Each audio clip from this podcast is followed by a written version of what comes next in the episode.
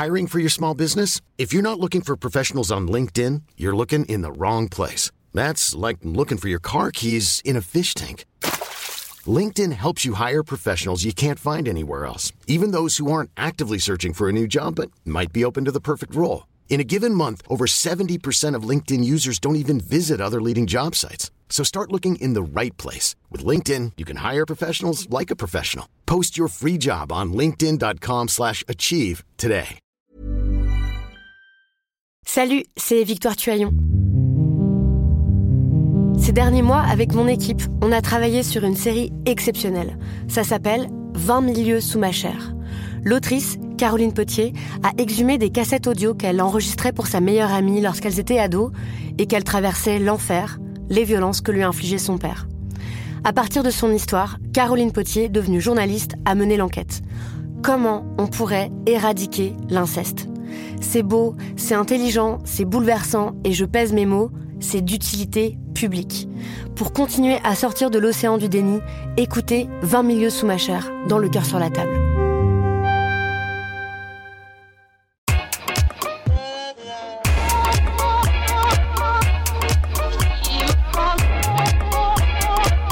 Bonjour Okaya. Bonjour Grace.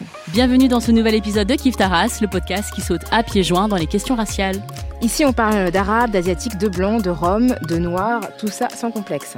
Cet épisode de Kif Taras est consacré à l'adoption internationale et en particulier à l'adoption transnationale ou transraciale.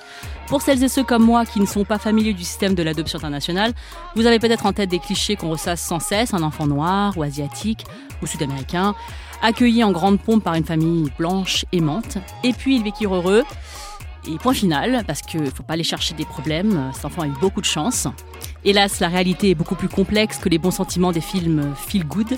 L'adoption internationale est traversée par le racisme, notamment le déni euh, du racisme, le colorblindness, le fait de ne pas évoquer la couleur de peau des adoptés, la race sociale des adoptés, et par le sexisme, car les évolutions de l'adoption internationale ces dernières décennies dépendent de la condition de la femme et du développement économique dans les pays d'origine, notamment la condition des enfants nés hors mariage, des mères célibataires, l'accès à la contraception, l'IVG, les soins et la protection sociale des enfants et des familles. C'est un vaste sujet, donc comme vous pouvez le voir, j'ai plus de, j'ai plus de salive. et je me réjouis qu'on l'aborde dans Kiftaras aujourd'hui pour nous faire part de son expérience personnelle d'adopter transraciale. Nous sommes avec Joey. Bonjour. Bonjour, bonjour Joey. Merci pour votre invitation. Bah, Je merci à toi d'y avoir répondu.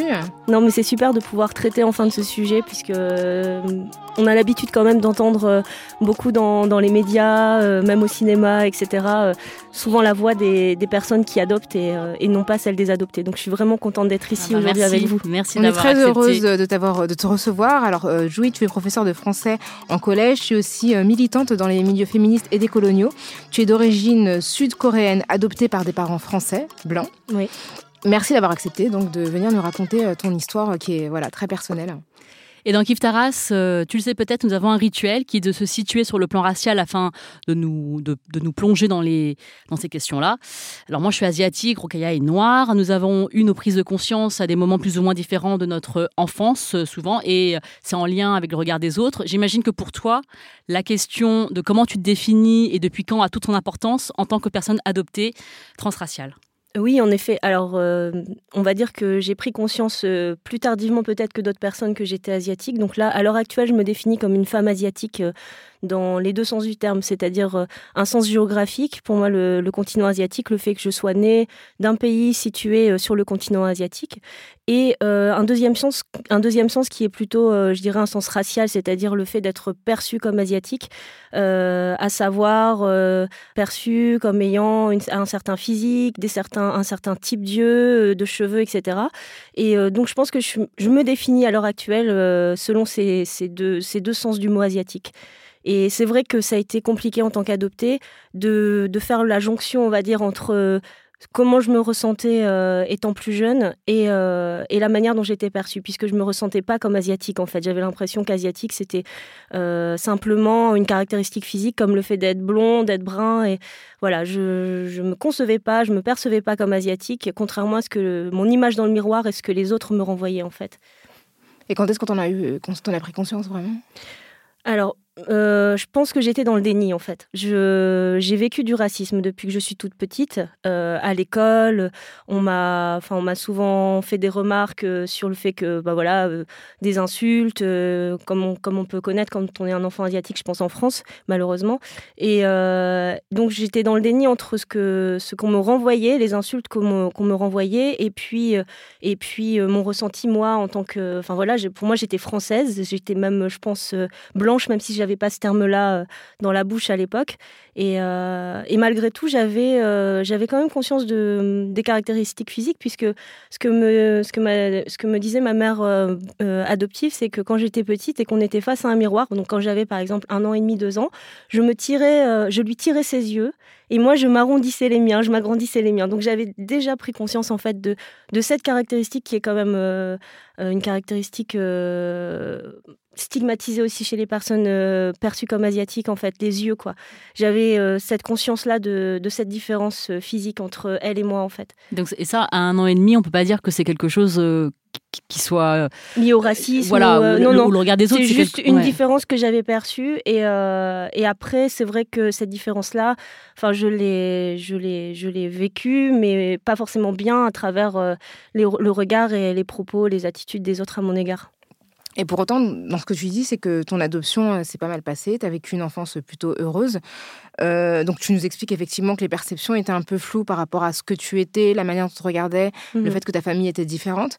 Est-ce que tu as, as, des souvenirs euh, par rapport à ces questions-là spécifiquement, à la fois de, du regard que posait l'extérieur sur toi et le regard que posait ta famille également, et pas seulement tes parents directs, ceux qui vivent avec toi, mais la famille plus élargie?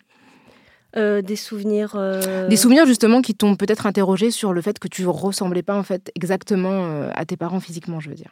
C'est vrai que ça me rassurait à l'époque que mes parents me disent quand je quand je, revenais par exemple de l'école avec un témoignage d'attitude de, propos racistes à mon égard ou dans la rue aussi ça arrivait très fréquemment comme je suis d'une petite ville moyenne en France où il n'y a pas beaucoup de, de personnes de couleur. Et, euh, et, donc ça m'arrivait de leur dire, et puis que, que ma famille, euh, mes parents me disent, mais non, euh, t'inquiète pas, es... nous on te voit pas comme asiatique en fait. Donc il y avait vraiment ce côté un petit peu ce qu'on appelle color blind en fait. on voit pas la couleur, on voit pas ta différence. Pour, pour nous, tu es euh, tu es comme nous. En fait, tu n'es pas asiatique. Donc il y avait aussi ce déni-là de leur part qui me rassurait, je pense, à l'époque, parce que j'avais besoin de ça. J'avais besoin de me sentir comme eux. J'avais besoin de construire une, sorte de cocon familial. Euh, parce que justement, à l'extérieur, euh, j'étais perçue comme différente. Là, j'avais besoin d'un ancrage, en fait, quelque part, enfin, de, de me sentir appartenir à une communauté. Moi, la question que j'ai, c'est que souvent, quand tu as des, parents qui, euh, qui appartiennent au même groupe racial que toi, d'une certaine manière, de manière implicite, ils te préparent au monde extérieur parce qu'ils sont exposés aux mêmes préjugés que toi. Et du coup, euh, quand tu as des parents qui sont blancs, euh, ils n'ont pas forcément conscience du degré de racisme, ils savent pas comment y répondre, ils savent pas forcément comment l'identifier. Donc toi, quand, avais quand, quand tu vivais des situations comme ça, que tes parents te disaient non, est-ce que c'était pas difficile parce que tu n'avais pas forcément de compréhension de leur part, parce qu'ils voulaient te protéger, mais en voulant te protéger, en fait, ne t'armaient pas pour pouvoir faire face à ce genre de situation? Oui, c'est euh, bah, exactement en fait, c'est ça en fait. Je j'étais pas du tout armée, je pense, pour pour affronter le racisme et j'étais dans le déni, euh, le déni aussi qu'on m'avait inculqué, dans lequel on m'avait éduqué. Et, euh, et c'est vrai que, j'ai des exemples en tête hein, de de, mes parents ou de mon frère, ma soeur qui me disaient Ah, bah tiens, t'as l'asiatique qui est connu, même à, la télé, euh, tu lui ressembles pas du tout. Enfin voilà, par exemple, l'actrice américaine, comment elle s'appelle déjà, qui a joué dans Ali McBeal. Lucie Liu, bah, par exemple, on me disait Ouais, voilà, il y en a pas beaucoup, on peut les compter sur les doigts de la main. Exactement. Une par décennie. et euh, bah voilà, mes parents, mon frère, ma soeur me disaient ah bah tu ressembles pas du tout, etc. Et moi ça me rassurait en fait. Ça voulait dire donc quelque part j'avais besoin de d'entendre ça parce que, que pas comme les autres asiatiques. Voilà, et j'étais aussi dans le fait de, de, ne, de ne pas vouloir traîner avec des asiatiques parce que j'avais peur d'être perçue comme doublement étrangère si euh, j'étais déjà perçue moi en tant qu'individu comme étrangère dans le regard des autres et j'avais peur de ça en fait. En, traînant en, ayant des amis d'autres amis asiatiques euh, voilà. Je refusais d'être avec d'autres asiatiques en fait. Je me considérais comme blanche. Je voulais être perçue comme ça mais c'était pas c'était pas le cas malheureusement. Et je pense que ça me rassurait de la part de, ma famille d'être dans, ce déni là en fait. Euh, et malheureusement j'ai vécu aussi du racisme au sein de ma famille. Donc ça je pense qu'il y a d'autres adoptés de qui ont qui ont vécu ce genre de situation. donc on n'est pas à l'abri en fait de, de ça, y compris dans sa propre famille. C'est ça qui est assez délicat aussi. C'est intéressant ce que tu dis par rapport à toutes ces expériences de racisme, parce qu'on a l'impression, on ressent que tu as été confronté au racisme, donc extérieurement, quand tu allais à l'école, intérieurement aussi, parce que tu avais internalisé ce racisme-là, puisque c'est comme ça qu'on t'avait, avais grandi dans cette euh, ambiance où on disait c'est pas raciste, ou bien euh, tu es comme nous, euh, tu n'es pas différente. Par amour, on, te voit comme nous.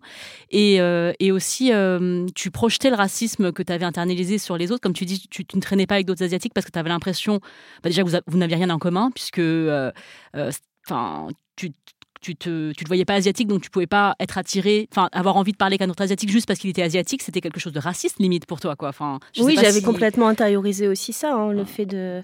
Mais c'est parce que je le vivais moi-même et comme j'étais dans le déni. Euh, y compris au niveau de mes origines. Je voulais pas du tout entendre parler de la Corée du Sud. Euh, voilà, je, je, me ressentais même, je ressentais même un sentiment de, de, reconnaissance envers ma famille qui m'avait euh, enfin sauvé selon moi d'une vie misérable en Corée du Sud. Et ça, je pense que c'est quelque chose qui est, qui est commun à tous les adoptés. En tout cas, ceux que j'ai pu rencontrer, j'en ai rencontré pas mal dans ma vie, hein, que ce soit en France ou à l'étranger. Ce, ce, point commun-là de se sentir redevable, en fait, reconnaissant envers sa famille adoptive. Et ça, c'est lié, je pense, à un mythe, euh, le mythe du sauveur, en quelque sorte, euh, du, sauveur blanc occidental qui va, euh, qui va sauver donc d'une vie misérable d'un pays d'Afrique, d'Asie ou d'Amérique du Sud un enfant, quoi, qui est supposé orphelin. Alors que il pourrait se se sentir reconnaissant aussi à ton égard de, de tout simplement d'avoir leur avoir aussi euh, donné enfin voilà l'amour d'un enfant etc enfin c'est vrai que souvent on voit ça de manière déséquilibrée mais en vérité euh, chacun y gagne dans une adoption où les parents ont envie d'avoir des enfants d'une certaine manière euh, le fait que l'enfant accepte cette famille c'est aussi un don quoi. Mm, mm. et ce sentiment de loyauté que tu exprimes il est vraiment c'est quelque chose qui en fait dans, tout ce que tu dis Julie moi je, je trouve que l'expérience d'adopter que tu relates la personnelle j'ai l'impression que c'est un peu ce que moi j'ai ressenti, mais en plus exacerbé. C'est-à-dire que le fait que toi, tu as des parents blancs, tu as eu des parents blancs, mais moi, j'ai vécu dans une société blanche, même si j'avais des parents euh, racisés comme moi. Mais en fait, quand je t'entends, j'ai l'impression que moi, j'ai vécu ça. Moi, j'ai vécu le rejet de mes origines, pas parce que mes parents étaient était pas, racisée, mais parce que la société dans laquelle j'ai vécu était blanche.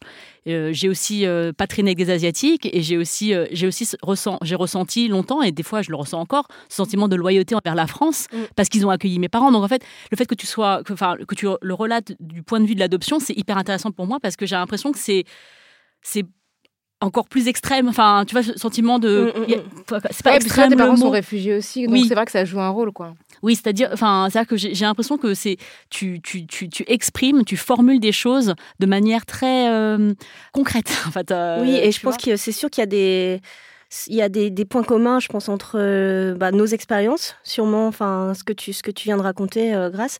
Et je pense qu'il y a aussi des points communs avec les expériences de, euh, entre adoptés et personnes métissées. Je pense que c'est mmh. intéressant de créer des ponts comme ça entre mmh. les différentes expériences. Je pense en l'occurrence, enfin, entre les personnes qui sont métissées, et, mais uniquement, par exemple, après une séparation des parents, uniquement, par exemple, éduquées du côté de leurs parents blancs, en fait. Je pense qu'il y a des similitudes euh, et, des ponts à faire euh, entre ces, deux expériences-là en tant qu'adopté transracial et métissé dans ces situations-là. Et, ça me fait penser au travail de Sophie Brodier, que, euh, qui est une réalisatrice française d'origine sud-coréenne, adoptée aussi, et elle a fait trois documentaires pour la télévision française qui datent de, de 99, 2001 et 2004, donc ça fait quand même un certain temps. Euh, qui s'appelle Notre race silencieuse, séparée et corps étranger. Donc j'avais regardé ces trois, ces trois épisodes. C'était, euh, ça, a été fait pour Arte, donc c'était comme on va dire euh, grand public dans le sens où c'était la télévision française vraiment hertzienne, tout ça. Et il y, y, a un passage que je me rappelle avoir, enfin j'ai pleuré quand je l'ai vu parce que dans l'un des, des, des, tomes, enfin elle, elle demande à sa mère si sa mère blanche, si elle a voulu, si elle a voulu aller avec elle en Corée, découvrir le pays de ses origines. Et euh, voilà, c'était une question. Euh, tu vois, c'était, à une terrasse, euh, il faisait beau. Et, sa mère, lui. Et j'ai vu dans le regard de sa mère, dans l'expression de sa mère, tout le. Alors, moi, je l'interprète comme du racisme ou, du, ou le mépris qu'elle peut avoir pour le pays d'origine de, Sophie. Elle lui dit non, mais j'ai plus la formulation exacte parce que j'ai cherché, j'ai pas trouvé l'extrait. C'était quelque chose du genre mais ces gens-là, ils sont différents de toi. Toi, tu n'es pas vraiment comme eux. Et donc Sophie, elle avait gardé cet extrait-là dans son, dans, son montage pour exprimer à quel point le racisme était... Euh, euh, oui, on n'est pas, on n'est pas exempt euh, de racisme quand on adopte en fait. Et c'est vrai que c'est, c'est le problème aussi de, des discours dominants sur l'adoption, c'est qui, qui, sont apparus notamment dans les années, dans les années 60 avec tous les mouvements sociaux qu'il y a pu avoir en France, mai 68, etc. Comme quoi le racisme, comme quoi pardon, l'adoption était un acte. De... l'adoption était un acte antiraciste, euh, voilà, d'ouverture d'esprit, etc. Alors que non, on n'est pas à l'abri, ça je le répète, hein, dans, les, familles euh, euh, adoptantes, on n'est pas à l'abri tant qu'il n'y a pas eu cette réelle déconstruction et compréhension de ce qu'est le racisme, on n'est pas à l'abri. Et d'ailleurs, à titre d'exemple, parce que j'ai une amie qui est adoptée sud-coréenne comme moi et qui, qui m'a autorisé à en parler là durant ce podcast de situations qu'elle a vécues au sein de sa famille, où sa mère lui disait des, par exemple, toi avec tes lèvres de bambou là. Ah ouais. Ou alors quand il croisait euh, des asiatiques, d'autres asiatiques dans la rue, sa mère qui lui disait ah c'est peut-être ta tante, c'est peut-être ton oncle.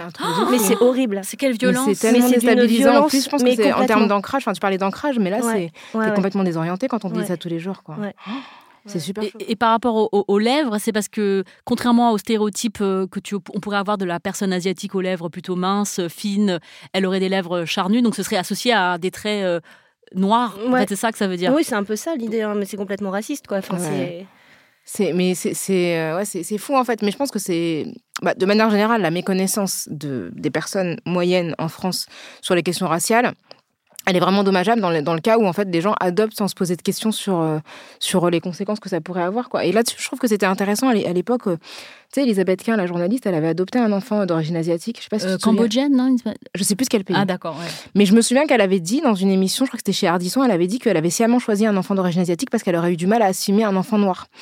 Et à la fois je trouvais ça dur et en même temps je me disais au moins elle a réfléchi. C'est-à-dire qu'elle a réfléchi au fait qu'il y a peut-être une situation qu'elle n'aurait pas pu. Bon, je sais pas pourquoi c'est plus. Elle croyait que c'était plus facile de gérer le racisme, ou en tout cas de gérer. Euh, je sais pas, c'est une question de couleur de peau, etc.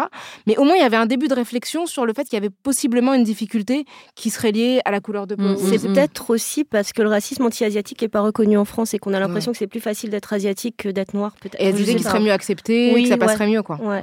Peut-être. Et ce que tu exprimes là, le truc du mythe du sauveur blanc qui, qui associé à l'adoption, c'est vraiment quelque chose de euh, je trouve intéressant dans, ta, dans, ta, dans ta réflexion parce que on sort de la, démarche d'amour, euh, de, euh, civilisationnel, le fait d'aller sauver un enfant de, de la misère parce que ce pays-là vit un conflit euh, ou vit une crise humanitaire grave. Euh, euh, et, le fait d'associer cette, cette vision très morale de l'adoption, enfin, je trouve ça intéressant parce que, en plus, notamment par rapport à la Corée du Sud, parce qu'il y a beaucoup d'enfants qui ont été adoptés en, Corée du Sud dans le monde.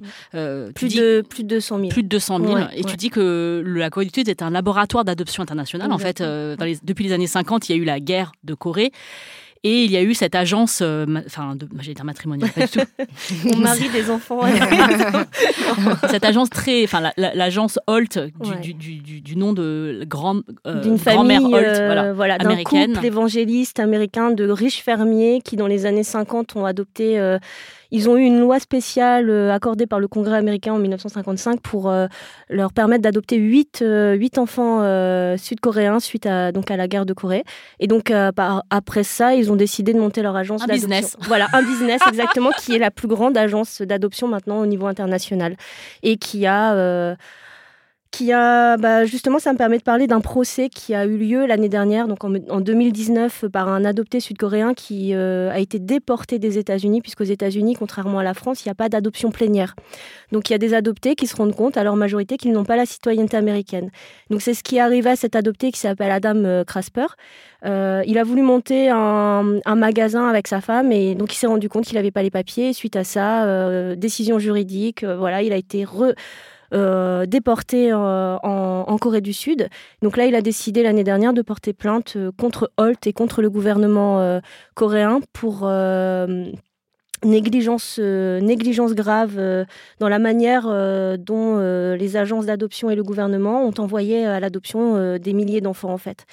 Parce que du coup, ça, ça, le, rend, ça le rendait apatride, cette décision euh, juridique américaine? Dans ce cas-là, il a la nationalité sud-coréenne, sauf qu'il ne parle pas le coréen, il se retrouve comme ça. Voilà, il y a plein Donc il, habite, il est là-bas maintenant Voilà, il, est là-bas. Il, s'est séparé de sa famille, de ses enfants, alors qu'il est marié. Je crois que j'avais vu une vidéo de lui l'année dernière, ça me dit quelque chose. Hein. C'est effrayant. Euh, et, j'aimerais aussi qu'on parle aussi pourquoi est-ce que ça s'est passé comme ça en Corée du Sud? Quelles sont les conditions qui ont favorisé, euh, là on parle carrément d'exportation d'enfants, puisque 200 000 enfants sur une période euh, assez courte, on va dire quand même, puisque c'est années 50 jusqu'à enfin, jusqu'à aujourd'hui, mais je pense que les chiffres sont plus faibles aujourd'hui.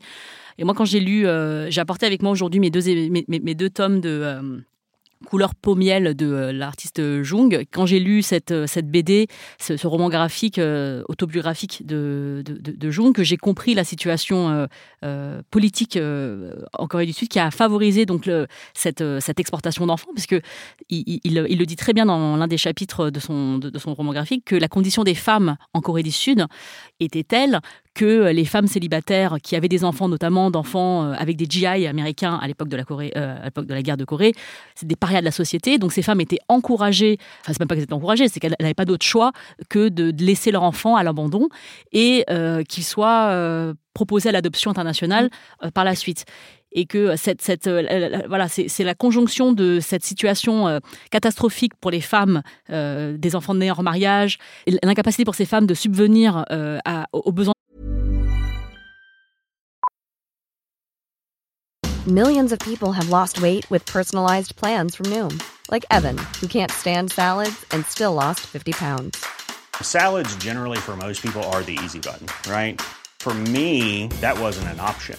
I never really was a salad guy. That's just not who I am. But Noom worked for me. Get your personalized plan today at Noom.com. Real Noom user compensated to provide their story. In four weeks, the typical Noom user can expect to lose one to two pounds per week. Individual results may vary. D'une famille compte, compte, tenu de l'accès à l'emploi impossible, etc., qui, qui, a fait que euh, tous ces enfants ont été euh, euh, exportés vers d'autres pays. Alors, les États-Unis, c'est les premiers, les premiers importateurs d'enfants sud-coréens. Ouais, de pays, de pays récepteurs. On peut faire une différence entre pays sources, pays récepteurs, et les pays sources, c'est ceux qui donnent à l'adoption. Pays récepteurs, c'est ceux qui reçoivent. Et c'est vrai qu'il y a une asymétrie dans le sens, enfin, les pays récepteurs sont tous euh, des pays occidentaux, en fait, du Nord. Mm. Les pays euh, sources sont tous des pays des Sud, on va dire. Voilà, du Sud global, quoi. C'est donc il y a aussi euh, cette asymétrie là dans le sens des adoptions, on va dire. Et, la France est la deuxième, euh, le deuxième pays récepteur euh, des adoptions sud-coréennes, en tout cas. Ouais, et puis même de manière globale, hein. au ah, niveau de l'adoption internationale, la France est le deuxième pays après les États-Unis avec euh, plus de 100 000 adoptions, en fait. Ce qui est énorme à l'échelle de la France, parce que les Américains sont quand même 300 millions. donc c'est que vraiment en proportion, en proportion, doit être les premiers. Et donc pour revenir grâce sur les femmes, enfin l'une des raisons des, des nombreuses des nombreux abandons en Corée du Sud, c'est aussi, ben oui, la stigmatisation des, femmes non mariées euh, en Corée. Donc, euh, il y a eu d'abord, suite à la, Corée, euh, suite, à la guerre, dans les années 50, il y a eu, comme tu dis, des enfants métissés, etc., qui subissaient du racisme, de la discrimination. Donc du coup, ces enfants-là ont été mis à l'adoption, mais suite à ça, dans les années 60, 70 et euh, à la suite, donc encore années 80, puisque moi je suis plutôt dans les années 80, il y a la, raison principale, c'était donc des, femmes non mariées, puisque c'est une réelle discrimination là-bas. Enfin, c'est un réel tabou aussi que d'être une femme non mariée. Euh, donc il y a un fort patriarcat aussi hein, au niveau de la, Corée du Sud, mais c'est un patriarcat qui est aussi euh, soutenu par euh, le gouvernement, puisqu'il faut savoir que le gouvernement sud-coréen donne plus d'argent aux agences d'adoption pour s'occuper des enfants. Donc par enfant, en moyenne, l'État coréen donne, sud-coréen donne 1000 dollars par enfant pour s'occuper de lui, donc aux agences d'adoption. Et au contraire, il va, il va ne verser que environ 200 dollars euh, à condition que la mère célibataire ou le père célibataire, bon, il y a plus de mères célibataires que de pères célibataires, mais je, le précise quand même, à condition que le parent euh, qui, vit seul euh, gagne moins de 1500, l'équivalent de 1500 dollars. C'est comme une incitation publique. Et, du coup, je voulais faire référence à une étude menée en 1974. Donc, vous voyez, ça date hein, déjà d'un travailleur social canadien qui s'appelait Sidney Bima, qui, selon lui, pour qui, selon lui, l'adoption internationale est un frein à l'émergence d'un système de protection sociale en fait. C'est qu'il y a des, États à un moment donné, des gouvernements qui décident de, se mettre en retrait et de, de, ne pas mettre en place de protection sociale pour permettre justement aux femmes euh, aux femmes non mariées euh, ou aux parents célibataires de garder, euh, de garder leur enfant en fait. Ils n'ont pas les moyens de le faire, donc ils ne voient que comme solution de, de les abandonner. Et à côté de ça, il y a aussi ce qu'on appelle des rabatteurs qui sont payés par les agences d'adoption. Et ça, on retrouve un peu partout. Il y a eu des cas à Madagascar, à Haïti, puisque Madagascar, Haïti, notamment dans les années 2000-2010, il y a des femmes qui ont manifesté beaucoup pour réclamer des droits, plus de droits, qui, parce qu'on leur avait pris leur enfant, parce que la, notion d'adoption n'était pas la même, par exemple, à Madagascar. Pour eux, adopter, c'est pas se séparer d'un enfant sans, sans, plus avoir de, lien avec, en fait. Donc, des femmes qui donnaient à l'adoption sans comprendre, sans comprendre pourquoi elles donnaient à l'adoption réellement. Et donc, il y a ce euh, j'ai perdu le fil. Tu parlais de des rabatteurs, hein. des rabatteurs qui sont payés et ça, il y a eu des cas comme ça aussi en Corée du Sud, notamment euh, dans les hôpitaux, qui vont faire euh, pression sur les, mères célibataires en leur disant que leur enfant aura une vie meilleure dans un pays occidental comme les États-Unis. Donc des rabatteurs qui sont payés par les agents d'adoption pour récupérer des, enfants. Et ça veut dire que là qu'on sort du schéma classique qu'on croit, qui est celui d'une crise internationale, une crise pardon, humanitaire grave, où il y aurait des enfants qui seraient euh, orphelins parce que leurs parents seraient euh, incapables, morts ou incapables de, subvenir à leurs besoins, à quelque chose de, normal où euh, on fabrique des orphelins Exactement. pour des orphelins répondre de, des orphelins de, papier, comme, tu dis. Voilà, on fabrique des documents pour les rendre adoptables. Et il faut savoir que dans 90% des cas d'adoption internationale, les enfants ne sont pas vraiment orphelins. Enfin, orphelins au sens propre du terme, c'est-à-dire sans famille, quoi. Il y a toujours un proche ou voilà. Donc on est, on est vraiment dans une logique de marché. En fait, on a des familles euh, occidentales qui sont demandeuses et en fait, on trouve un moyen de répondre à leurs demandes, quitte à forcer un petit peu le dessin en, en, dépossédant des parents. Quoi. Et, euh, et c'est vrai que la demande des familles adoptantes est plus forte. C'est comme on parle d'une logique de marché. Hein. La demande est plus forte que l'offre. Il y a à peu près, euh, pour 30 familles en attente d'adoption, il y a un enfant euh, adoptable, on va dire, qui est disponible. C'est énorme. C'est incroyable. Au niveau, euh, au niveau international, c'est énorme. C'est pas possible en fait. Bah, euh. du coup, ce qui, ce qui crée aussi des fabrications d'enfants. Malheureusement, on, on, en arrive aux dérives. Quoi. Et c'est pas parce qu'il y a la Convention de la Haye, qui est donc le texte juridique depuis 1993 qui régule l'adoption internationale, qu'il n'y a pas de, de dérive. En fait, il y a ce texte, il y a des pays signataires. Et pour autant, il y a, il y a du trafic en fait, malheureusement. Et les parents veulent toujours adopter des bébés, je suppose. Enfin, ça, ça, amplifie aussi, enfin, ou des enfants très petits, ça, ça amplifie aussi le oui, fait que. Il y a les critères d'adoptabilité. C'est ça, parce que ça, ça doit, ça doit, aussi jouer un rôle dans le fait que certains enfants en fait ne sont pas considérés comme adoptables parce que soit ils sont, ils sont malades, soit ils sont, ils sont handicapés, etc. Trop vieux aussi. Au-delà de 10 ans, on adopte moins. Enfin, en fait, c'est ça. Et donc du coup, parce qu'on euh, veut un enfant jeune pour pouvoir euh, en quelque sorte aussi le, le, façonner à son image, mm. puisqu'un enfant adopté, on, en général, quand on l'adopte, on lui redonne une nouvelle identité, on lui donne un nouveau nom. Enfin, voilà, moi, moi, moi, mon prénom à la base, c'était pas Joui. Hein. J'ai récupéré, j'ai fait cette démarche après avoir vécu en Corée du Sud un an et demi, où j'ai pu réapprendre la langue, etc. J'ai fait la démarche en rentrant en France de récupérer mon prénom coréen parce que pour moi, c'était important. C'était ton prénom de naissance? Ou un, prénom, un autre prénom C'était un prénom de, naissance, enfin celui sur mon passeport coréen. Je sais pas si c'est celui, malheureusement, comme j'ai pas trouvé euh, ma famille biologique, c'est aussi là aussi une autre, une autre question, on va dire, qui demanderait euh, plus de temps. Et un autre épisode. Mais euh, comme j'ai pas eu, voilà, je sais pas si c'est le, vrai prénom que m'a donné ma mère biologique, mais en tout cas, c'est celui qui apparaît sur mon passeport coréen.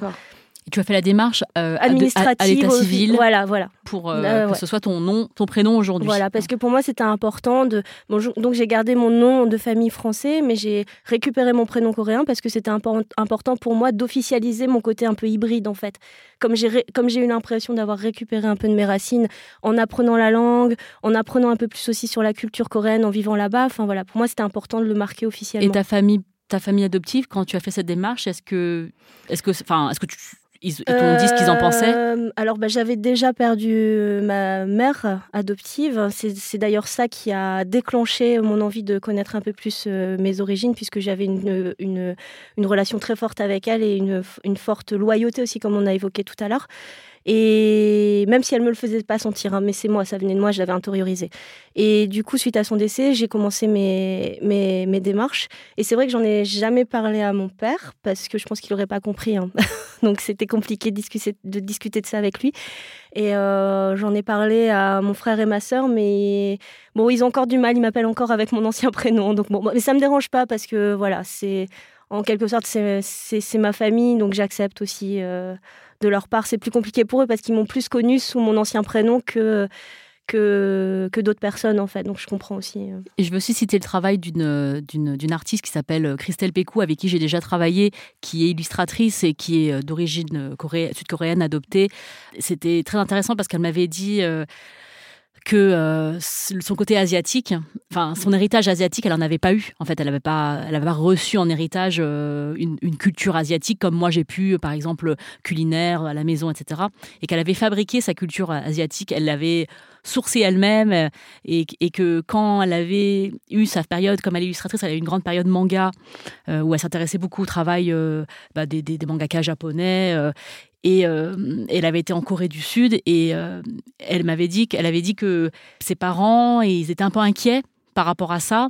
Euh, parce qu'ils avaient l'impression que c'était comme s'ils ne, elle, ne les aimait plus. Enfin, il y avait une question de bon, heureusement, ça s'est pas passé comme ça. Enfin, je crois qu'elle dit qu'elle était rentrée de Corée du Sud en disant bon bah oui oui c'est pas mal mais c'est enfin c'est quand même mon pays la France et que du coup ses parents étaient hyper rassurés de se dire ah bah quand même c'est notre fille et tout et et j'ai trouvé ça très. C'est assez. Euh, oui, les parents avaient eux-mêmes intériorisé ben euh, cette loyauté qu'elles devaient avoir à l'égard euh, de leur éducation française, etc. C'était comme un rejet d'eux-mêmes, finalement, le fait qu'elles rejettent la culture qu'elle et l'éducation qu'on lui avait inculquée. Quoi.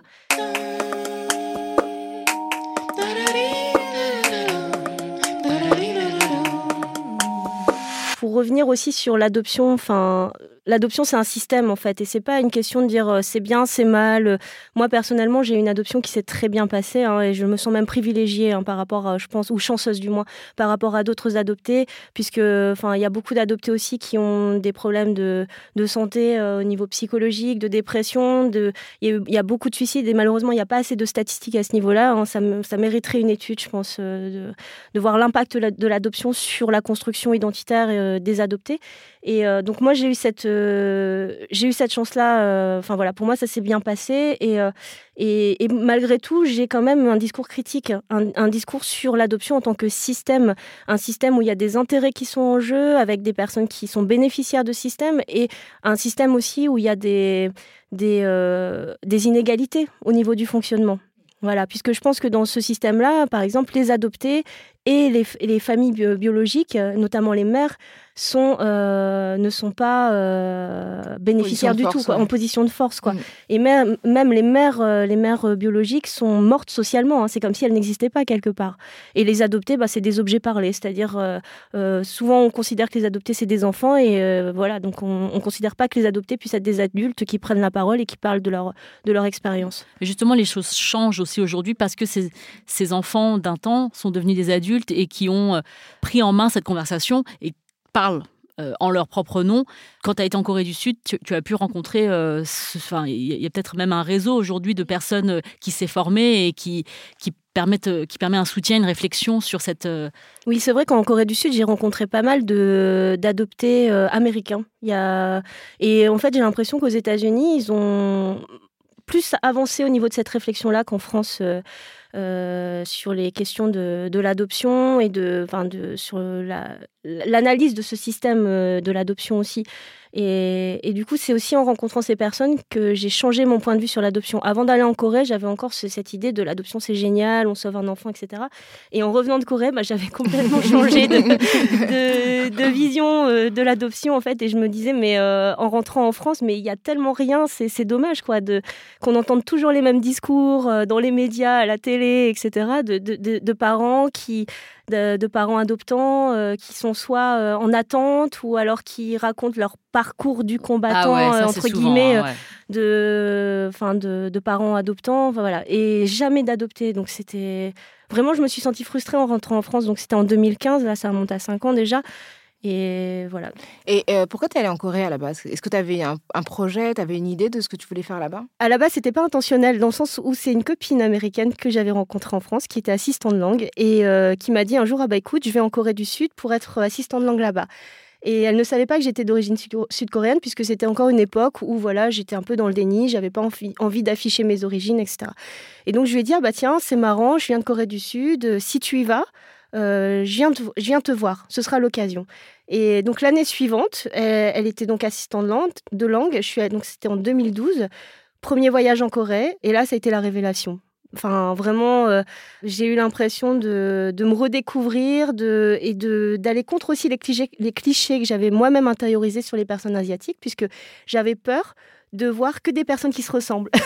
non, mais c'est vrai, c'était horrible. Toi, t'avais intériorisé l'idée ouais. que les Asiatiques se ressemblaient. Euh, Exactement. Euh, et donc, au contraire, quand j'ai vu la diversité des visages et, enfin, et, et puis, enfin voilà, je me suis sentie vraiment bien aussi dans, dans les espaces publics. On ne, on ne, enfin voilà, j'avais pas de remarques sur mon physique. J'avais mmh. l'impression d'être chez moi en fait.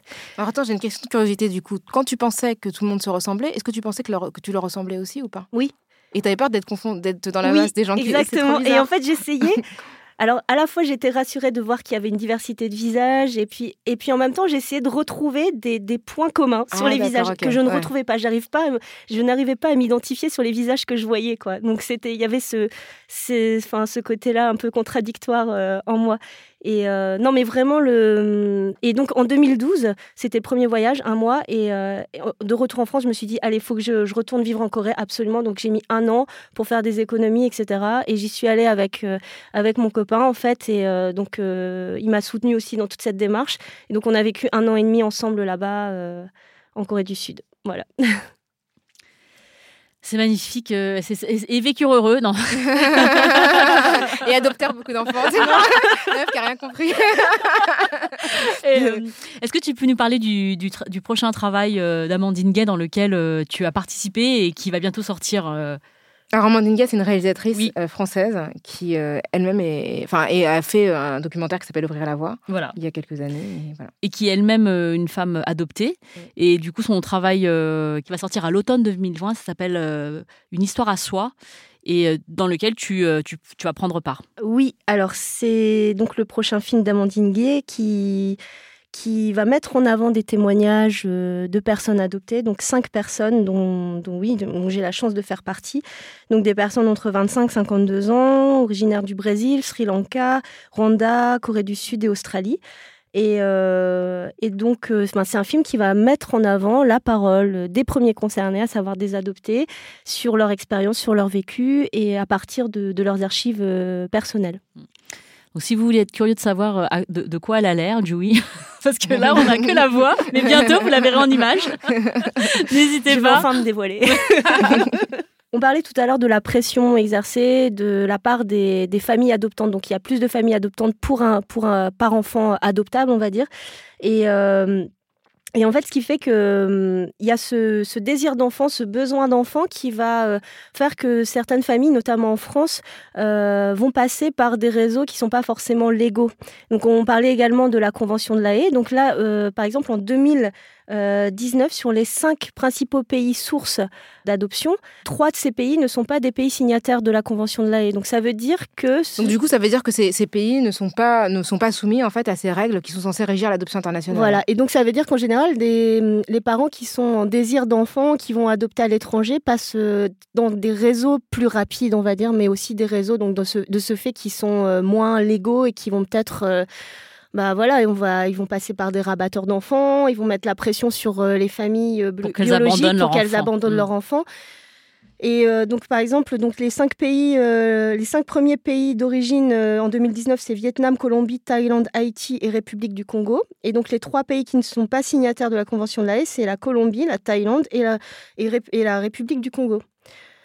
Donc c'est ouais. quand même inquiétant de voir Ouais. que euh, en France encore euh, aujourd'hui, beaucoup de familles passent par des pays qui ne sont pas signataires de la Convention de la Haye, quoi.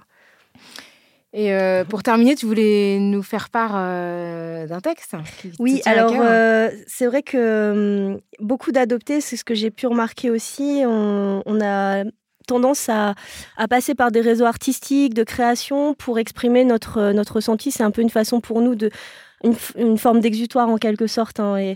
Et, du coup, moi, j'ai beaucoup écrit dans, ma vie, beaucoup de poésie aussi quand j'étais jeune. Et là, dernièrement, j'ai écrit un, poème sur l'adoption et j'aimerais vous, vous faire partager. Alors, je l'ai intitulé S'adapter, s'adopter, se dompter. Je ne suis qu'une goutte, assimilée dans un torrent, dépassée par les événements, malmenée par les vents jusqu'en Occident. Égarée dans un train de vie, mon allure ne vaut qu'à demi. Moitié blanc, moitié jaune, deux parties inégales se jouent de mon désir d'être moi.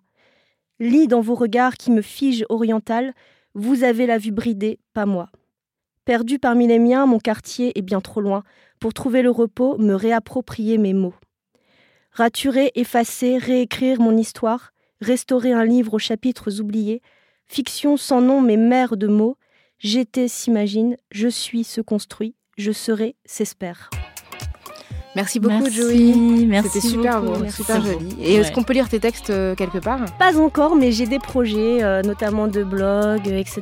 Donc, euh, etc. Et, je pense que tout est dedans. alors, etc. Je peux préciser qu'il y a un projet aussi de, de podcast euh, qui s'appelle euh, De la friture sur les ondes. Donc c'est un podcast euh, qu'on a mis en place là, récemment avec, avec mon copain, qui est lui un homme blanc, cisgenre, hétérosexuel, valide. Et donc, donc De la friture sur les ondes, pourquoi? Ben Pour avec nos discours qui, qui se veulent situer venir un petit peu déranger euh, les discours dominants. Et puis euh, de la friture sur les ondes parce qu'on est dans le nord et donc ça fait référence aux, plats régionaux, aux plats régionaux comme la frite. Voilà, donc euh, un petit peu de pub aussi pour ben ce futur podcast. Merci beaucoup Joey, c'est la fin de ce numéro de Kif Taras qu'on a consacré à l'expérience de l'adoption internationale du point de vue d'une personne adoptée. merci beaucoup Joey d'avoir accepté notre invitation, c'était un plaisir d'échanger avec toi. Merci, à vous pour l'invitation. Et Kif Taras, c'est un podcast de Binjo audio réalisé aujourd'hui par Quentin Bresson. On se retrouve dans 15 jours pour un nouvel épisode de Kif Taras. Merci Grace. Merci Rogaya. Merci, Merci Merci.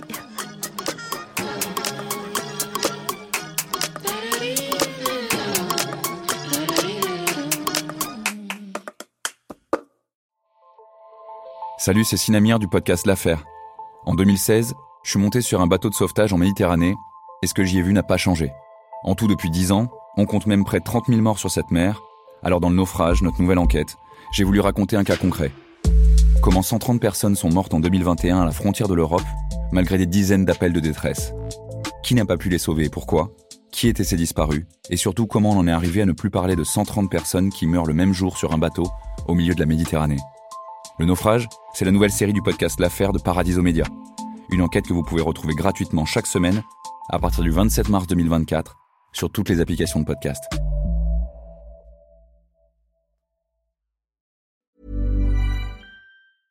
Ever catch yourself eating the same flavorless dinner three days in a row?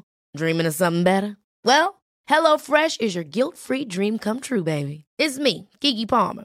Let's wake up those taste buds with hot, juicy pecan-crusted chicken or garlic butter shrimp scampi. Mm. Hello Fresh. Stop dreaming of all the delicious possibilities and dig in at HelloFresh.com. Let's get this dinner party started.